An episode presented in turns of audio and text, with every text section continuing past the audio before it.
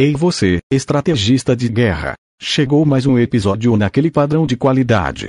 Se gostar, compartilhe com seus amigos e familiares para que nossa batalha com os Illuminates seja vencida. Agora é hora dos garotos das trincheiras da Zona Lost de São Paulo se apresentarem. Corram para algum abrigo e ouça nosso podcast. Bora lá!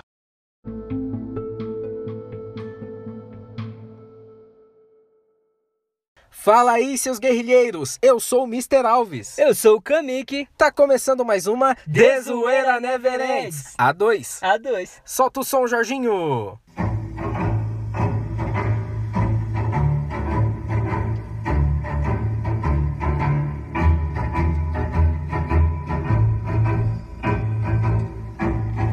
O tema de hoje é. Curiosidades sobre as guerras. Mas antes, uma pequena palavra do nosso patrocinador.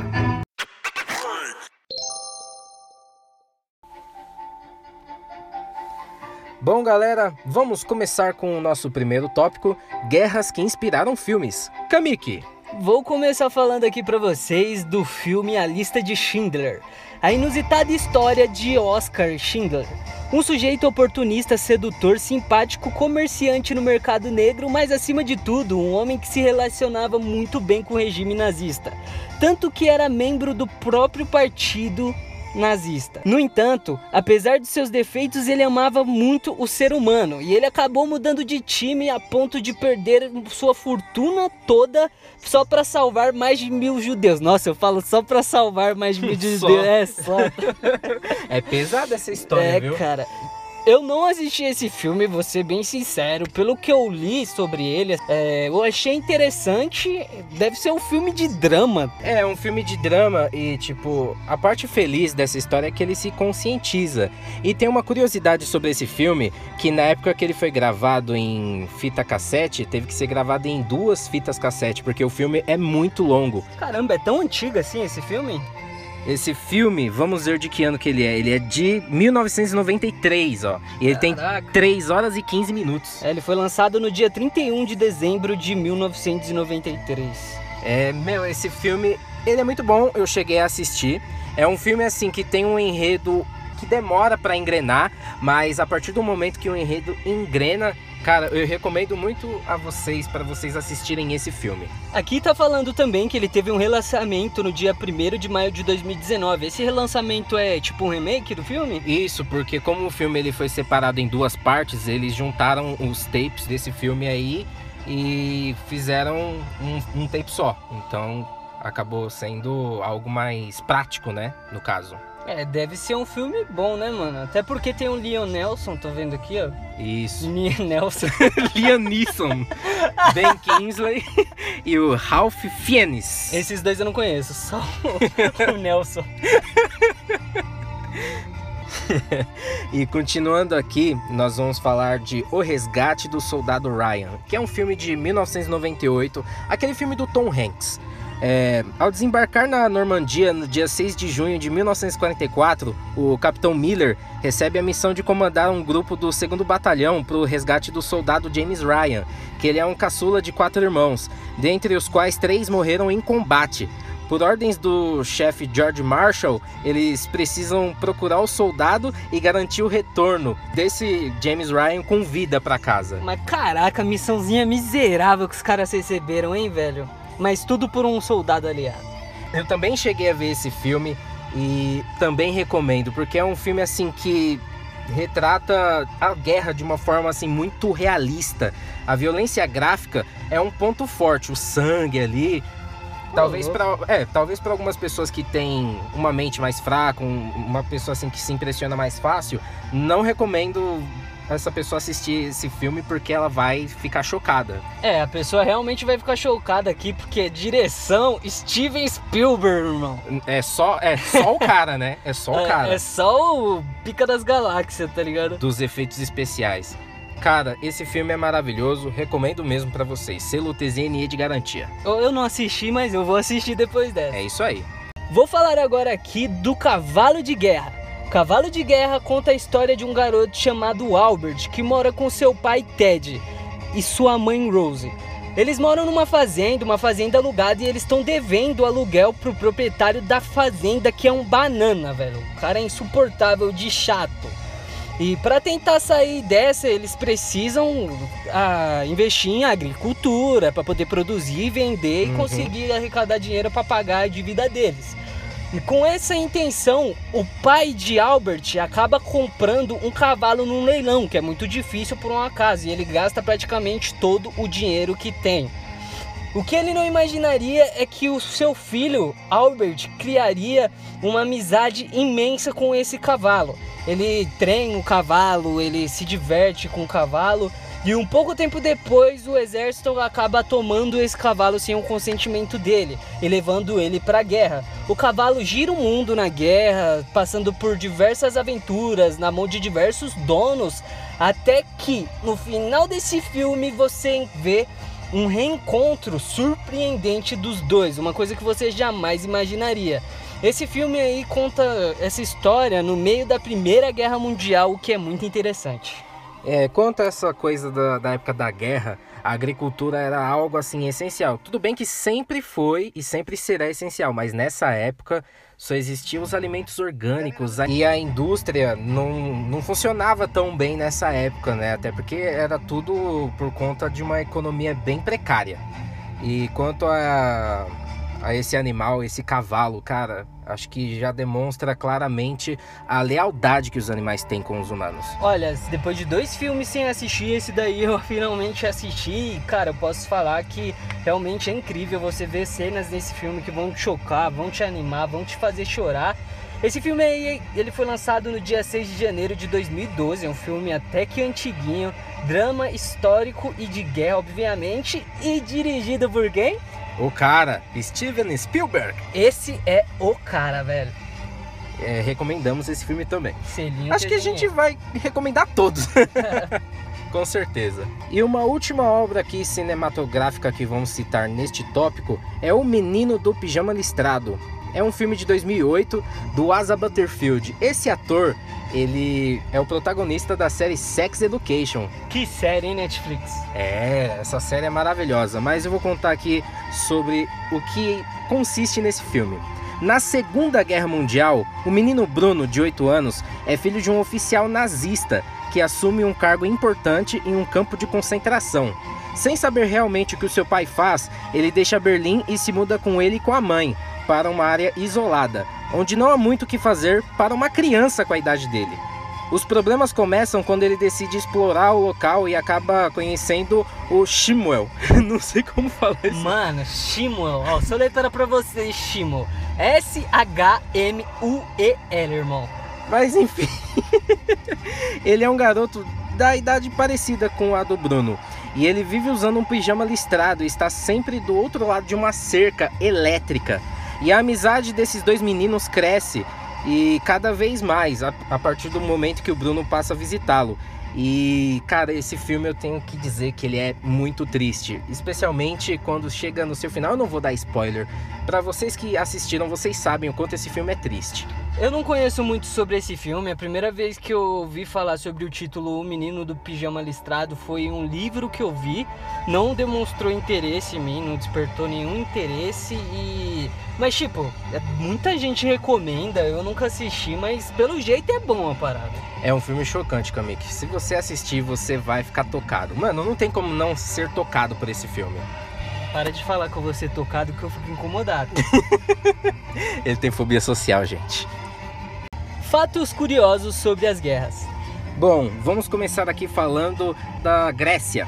É, Alexandre o Grande ordenou que todos os seus soldados raspassem a cabeça e o rosto. Ele acreditava que a barba e os cabelos longos poderiam facilitar a tentativa de uma degolada. Meu Deus, cara. Não sei não, mas eu acho que a minha família seguia os mandamentos de Alexandre o Grande, então. Porque quando eu era pequeno, eu era obrigado a raspar minha cabeça na gilete, mano.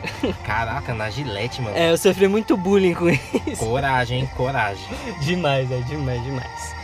No Japão feudal, o exército imperial tinha soldados especiais cuja única missão era contar o número de cabeças de, dos inimigos cortadas em cada batalha. Para fins matemáticos e... Ah, velho, pelo amor de Deus. Pra você ver, né? Agora que a gente liga os asiáticos com a matemática, depois não gosta que a gente fica zoando, né? Ah, não tem como.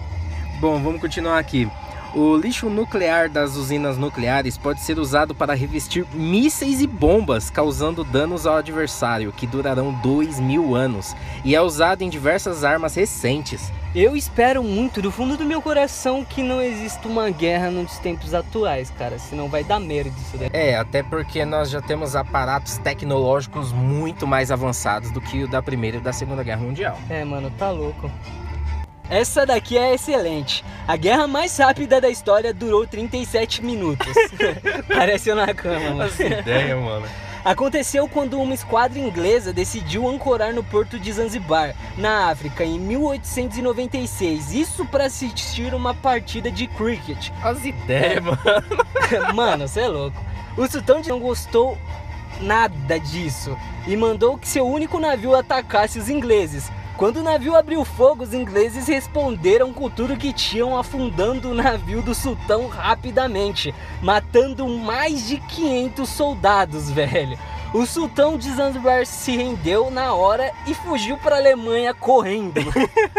Tadinho, entre aspas, do sultão. Mano, tipo, vou bater naquele cara ali. Quando você chegar lá, você leva uma surra, tá ligado? O Kamik tava lendo, né, na pesquisa e ele viu esse negócio começou a rir desenfreadamente. Ah, mano. aqui. É, Vocês sabiam que os árabes ficam no continente africano? Eu não sabia. Acabei de falar isso pra ele.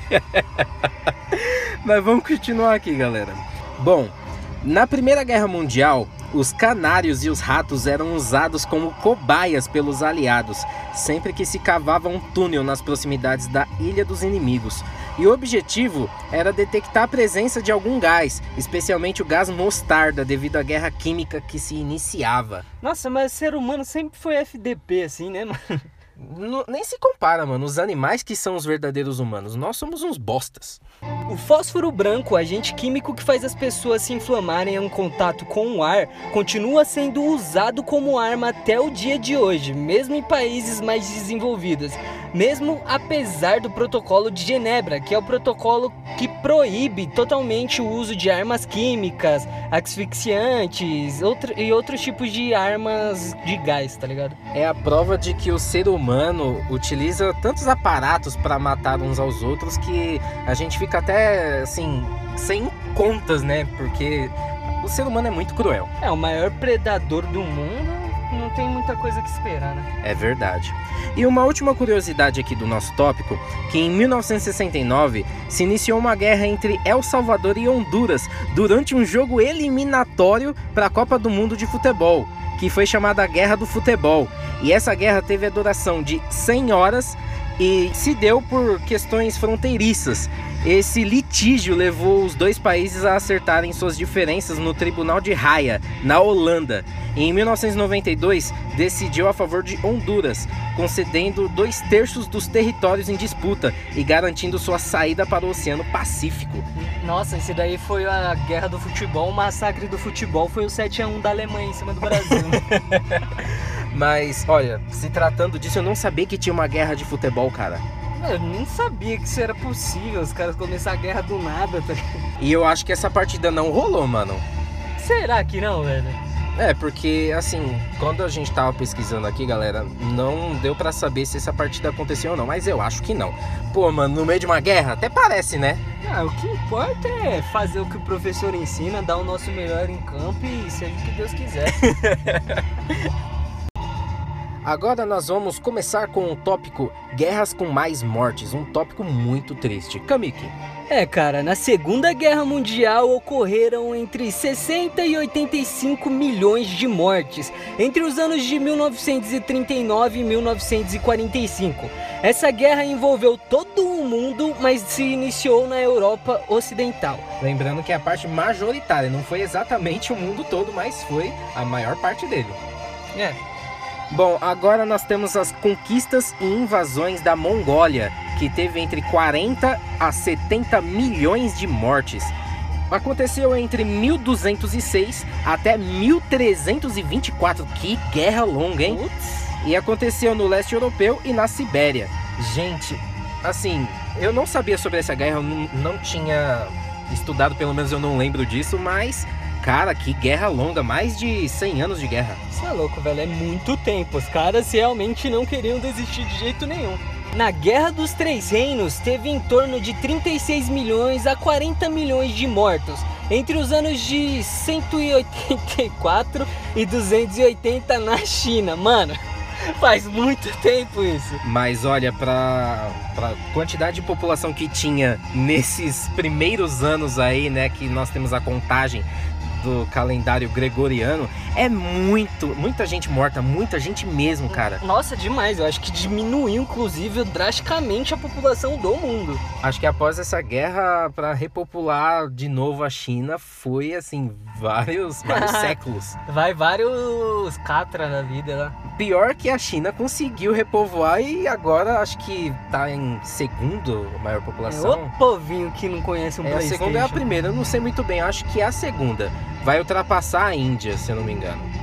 E agora nós temos a Segunda Guerra Sino-Japonesa, que ocorreu mais ou menos aí 25 milhões de mortes entre os anos 1937 a 1945 na China. Entre os chineses e os japoneses, sempre houveram guerras desses povos é, asiáticos, mas em questão essa foi a maior guerra asiática que já houve aí na história. É, na nossa pesquisa a gente conseguiu ver que chinês é um bicho que gosta de uma guerra, viu, velho? Rapaz, eles participam de praticamente todo tipo de guerra. É tipo, ah, tô lá em casa sem fazer nada, ô, tá tendo uma guerra ali, opa, bora. E vai vir mais uma aí com a China, hein? Fala aí, mano. Vai vir, vai vir. A conquista Qing da dinastia Ming houve ali 25 milhões de mortos entre o ano de 1616 e 1662 de novo da China, né? Porque os caras gostam ali de uma brincadeira diferenciada. Vocês querem uma surpresa? Também teve a rebelião Taiping. Entre 20 milhões de mortos até 100 milhões de mortos. É, Caraca, maluco! Entre 1850 a 1864, também na China. É, velho, o número de mortos pode até estar subestimado, mas Caramba, China. É, cara, eu acho que eu nunca vou olhar feio para um chinês. Não, não vamos nem chegar perto. Muita gente já ouviu falar aí da Guerra Fria.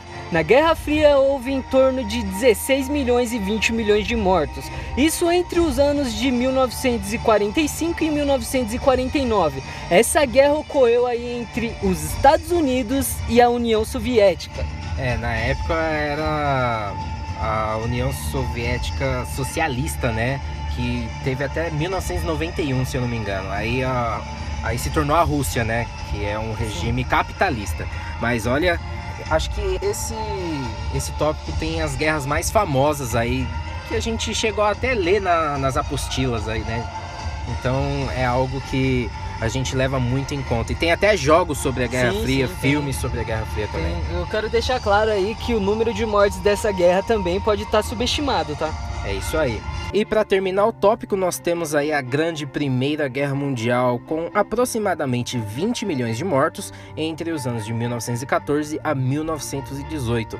Também, né, global majoritariamente, e especialmente na Europa Ocidental. Rapaz, acho que também a Primeira Guerra Mundial, é, acho que é a guerra mais citada nas apostilas de história. É, com certeza é a guerra mais famosa, velho. Call of Duty, vocês já ouviram falar? Já jogaram? Então, é muito baseado assim nessa Primeira Guerra Mundial e também tem o da Segunda Guerra Mundial. Recomendo esse jogo, hein? É, com certeza eu recomendo muito bastante porque Call of Duty é um jogo que eu amo, velho. É isso aí agora com tecnologias que as guerras trouxeram para o nosso cotidiano. Bom, vamos começar falando aqui do forno de micro-ondas. Quem costuma esquentar chocolatado ou um pão de queijo no micro-ondas pode não imaginar, mas está usando um legítimo produto que surgiu graças à engenharia militar. Durante o início da Guerra Fria, olha o trocadilho! É, da Guerra Fria veio micro-ondas. Em 1945, com o engenheiro americano Percy Spencer, que ele trabalhava com a tecnologia de radares, mais precisamente na construção de peças capazes de gerar ondas eletromagnéticas. Durante as muitas horas dedicadas ao serviço, ele percebeu que uma barra de chocolate no seu bolso havia derretido. É, meu amigo, é tipo uma maçã cair na sua cabeça e você ter uma ideia genial. É isso aí. Também usamos hoje em dia aí tecnologia da Segunda Guerra Mundial.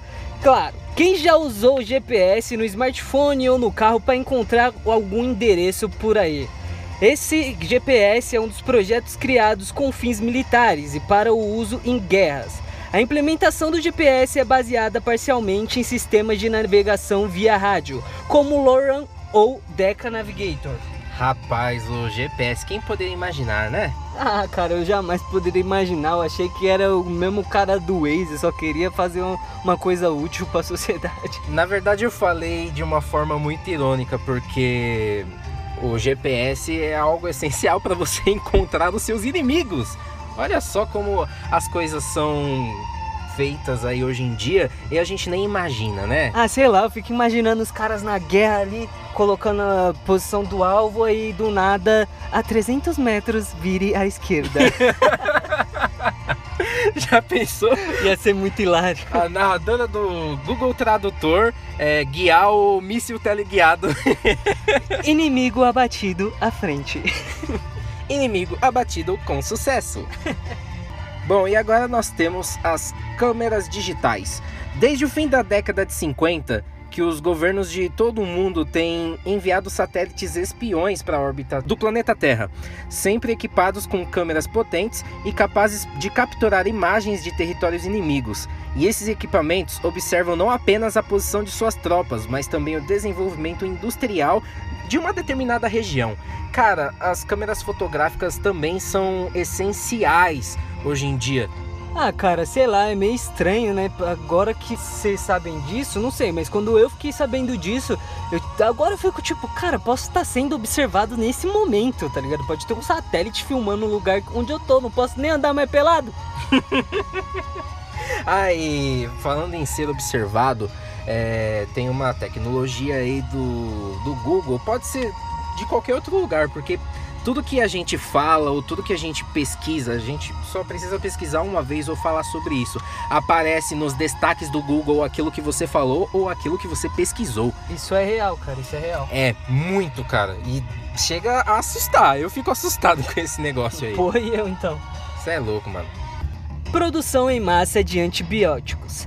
Apesar de não ter sido inventada durante a Segunda Guerra Mundial, foi durante esse trágico evento histórico que a penicilina passou a ser produzida em massa pela primeira vez, com o objetivo de tratar milhões de pessoas de doenças como sífilis e gonorreia, que faziam vítimas em batalhões do mundo todo durante milhares de anos. É porque a televisão nessa época, né, não, não tinha TV, então as pessoas, né, acabavam se divertindo dessa forma aí e muitas vezes sem proteção, né? Nossa, parece até o interior, velho. Esse negócio aí, cara, acho que não me surpreende não, viu? É, cara, e além de usarmos a penicilina até hoje para o tratamento de diversos males, ela também abriu as portas para outros medicamentos que se tornaram essenciais para os soldados. Remédios para a penicilina, por exemplo, foram indispensáveis para a presença de combatentes norte-americanos no Pacífico Sul. E para finalizar, a nossa querida e amada internet. Bom, ainda durante a Guerra Fria, os Estados Unidos buscavam um meio de comunicação e de armazenamento de dados que fosse descentralizado, isto é, que continuasse funcionando mesmo que parte dele tivesse sido bombardeado. Assim, a ARPA, agência militar, especialmente desenvolvida para a criação desse projeto, financiou estudos e pesquisas, eram acadêmicas, e levaram à criação da ARPANET, como era chamada a nossa querida internet naquela época.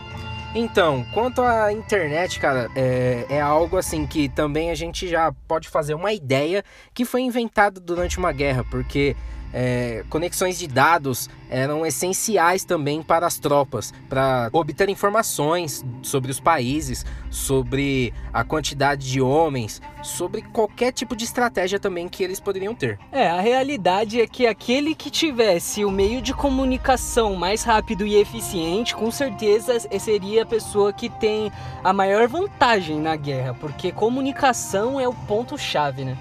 Exatamente. E tem mais uma curiosidade. No início, o acesso a essa rede era restrito para usos militares, sendo mais tarde liberado também para o uso acadêmico. No Brasil, a internet já possui mais de 20 anos de existência, né? Sendo que a comercialização do serviço para o público só acontecia em 1994. E desde então a gente tem trabalhado e se divertido diariamente com essa genuína invenção militar. É, cara, eu nasci seis anos depois dessa bela invenção. E a gente hoje em dia não vive sem, né? Não, não tem Não tem como, como. não tem como.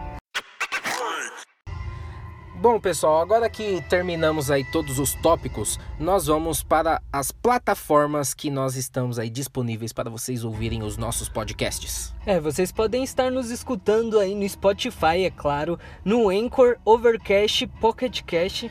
Também temos o Google Podcasts, o iTunes e o Rádio Public. Galera, todos nós sabemos que tem várias coisas sobre a guerra, muitos mais conteúdos, e a gente pode gravar essa segunda parte, ou até mesmo uma terceira parte na próxima temporada, se tiver bastante feedback. É, mas é claro, isso depende de vocês, precisamos da sua ajuda, obviamente. Nós queremos fazer, nós gostamos de fazer, mas isso daqui é tempo e custo, então precisamos muito da ajuda de vocês ouvintes. É isso aí, pessoal. Agora nós vamos para os agradecimentos. Uma saudação e um abraço aí pro Jonathan Alves, Gabi Silva e Arthur Rocha. Também temos a Laís PX, o Bruno Altino, Viviane Silva e Vitor Douglas. Beijos e abraços para vocês, ouvintes O queridos. cheiro do pai. Tópico divulgação das mídias. Kamiki.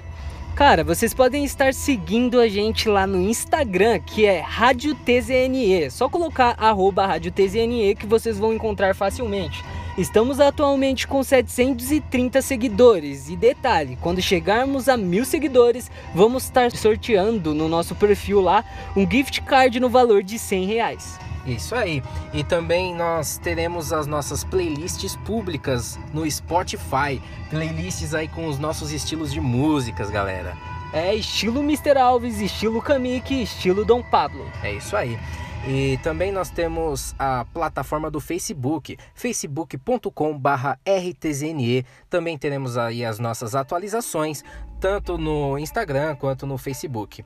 E mais um detalhe aí, temos o nosso e-mail radiotzne@gmail.com para sugestões e feedbacks. É só mandar lá o que vocês querem, que a gente vai estar avaliando, obviamente, para ver se não é um assunto muito pesado. Mas se não for, vocês vão ouvir aqui na Desoeirana Verentes. É, você sabe que pra gente um assunto pesado é só se falar assim uma besteira extrema, mas tem que ser extrema mesmo, porque a gente já fala besteira por si só. É, tem que ser sinistro. Acho que a gente vai aceitar aí 99,9% dos conteúdos. É, se você for um, esse, sei lá, 0,01%, é, você é um cara bem estranho. Exatamente, muito psicopata. Ou maníaco. Talvez. É. E agora, Kamik, você pode falar a frase do dia. Então, cara, a frase do dia hoje não é para as pessoas ficarem para cima, sim para elas refletirem sobre a vida. A frase é o seguinte: toda sensação de perda vem da falsa sensação de posse. É, parando pra pensar nessa frase, acho que independente daquilo que você perde. Cara, eu tô refletindo nisso agora. Eu já tive muitas perdas na, na minha vida e a gente sempre sente falta porque a gente toma posse dentro de nós, cara. Sim, às vezes a coisa não é sua, mas você toma como se fosse. Quando você acaba ficando sem ela, você acaba seguindo um caminho que não era para você seguir. Cara, isso é muito triste. Jorginho, cara, para essa música, para essa música, para. E agora, coloca uma música de zoeira aí pra gente terminar mais leve, porque essa foi muito tocante. Caraca, essa é zoeira, hein? É, agora o Jorginho acaba de tirar vocês da bad. Vamos sair da bad com essa musiquinha aí. Galera, tá terminando mais uma De Zoeira Neverends. Fiquem um pouquinho aí com o Jorginho.